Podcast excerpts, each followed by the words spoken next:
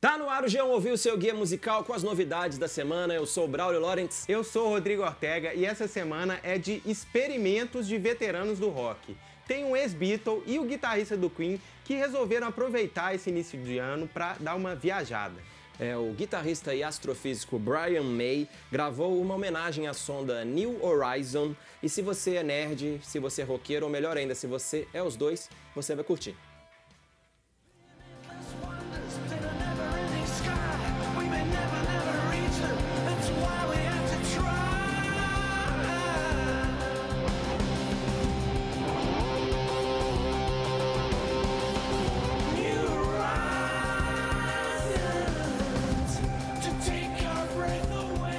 Tem que explicar que na virada desse ano, essa sonda da NASA alcançou o objeto mais distante a qual a humanidade já teve acesso no espaço, lá depois de Netuno, e o Brian May ficou empolgadíssimo com isso e por isso escreveu New Horizons. É a primeira música solo dele em 20 anos. Claro que tem um solinho legal ali do Brian May, mas também tem o vocal dele exaltando a ciência numa harmonia vocal típica do Queen e também ele recupera e mistura gravações vocais de um falecido gênio mas não é o Fred Mercury, seu antigo colega do Queen, é o cientista Stephen Hawking falando ali sobre a New Horizon e sobre a ciência. Ou seja, é, Stephen Hawking e Brian May é a maior feat de rock espacial que você respeita. É imbatível, mas vamos voltar para a Terra, por favor, depois dessa viagem espacial. Uhum. Tem música nova do Paul McCartney, vamos ouvir por aqui Get Enough.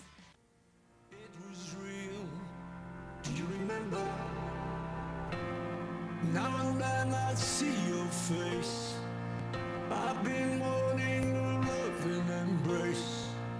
I've been looking for love, but it gets me nowhere. Oh yeah, yeah. Enough ficou de fora do disco Edge Station do ano passado e combina com o resto do álbum. Tem essa melodia pop no piano, é uma canção bem direta, tem a ver com a nova safra de canções do Paul. Mas o que mais chama atenção, tanto a nossa atenção como a de quem está ouvindo aí com a gente, também é o uso do autotune.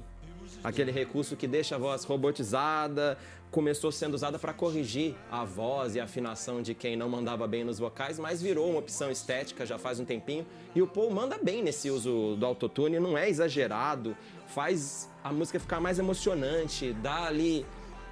Tem, parece que tem razão para o uso, porque é uma música sobre um amor exagerado, sobre uma overdose de amor, uhum. e ele usa o autotune para falar disso. O Paul tinha deixado essa música de fora do álbum, e ele disse que, na opinião de gente ali mais chata que fica perto dele, que é amigo dele, como, por exemplo, o Elvis Costello, ele falou: se o Elvis Costello ouvisse os meus experimentos com autotune, ele falaria que era tudo um lixo.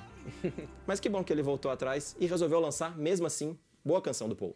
É, e já que o Paul tá querendo ser todo jovenzinho e futurista, vamos ouvir um rapper que nos últimos anos fez o autotune voltar a ser legal, voltar a ser cool. É o Future que tá lançando Crush It Up.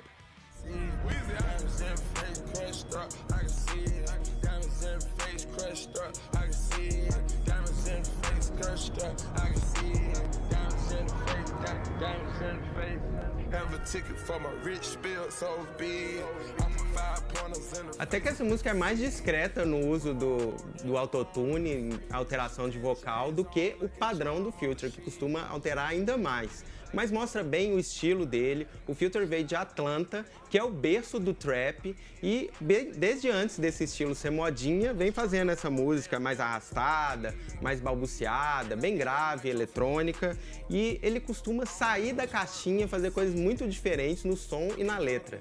Essa letra, por exemplo, é sobre só sobre relógios cravejados de diamantes. É muito específico. E ele dá o preço específico, fala que o dele custou 500 mil dólares Enquanto Paul McCartney usa o autotune para falar sobre o amor que não tem preço, o dele tem preço sim, é caro, mas cada um na sua, né? Cada um na sua. Mas vamos voltar a falar de tiozinhos depois da juventude consumista. Vamos falar dos tiozinhos, mas é uma boy band de tiozinhos.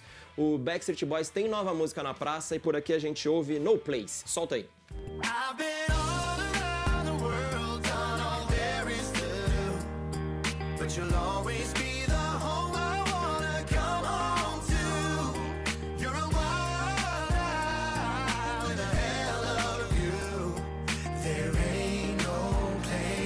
Essa é a terceira música já lançada do disco DNA, que os Backstreet Boys vão lançar no dia 25 de janeiro.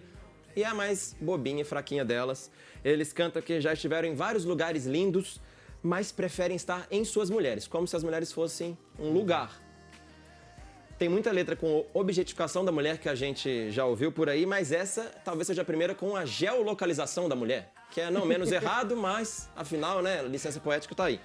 Tem essa vibe, agora musicalmente falando, essa vibe meio Ed Sheeran com um dedilhado, mas aí vai crescendo. Se não fosse esse revezamento de vozes típico de boy bands, ia ficar parecendo um lado B desses caras que os críticos chamam de boys next door. O cara que parece que tá ali do lado, pegou um violão, um rapazinho comum. São esses carinhas com cara meio de goiaba, tipo Ed Sheeran, James Bay, George Ezra. Mas os Backstreet Boys não são caras comuns. Tem o cabelo muito bem penteado, um visual lindo, menos o AJ. O que, que você achou dos jovens e veteranos dessa semana? Comenta aí e até semana que vem. Até semana que vem, tchau.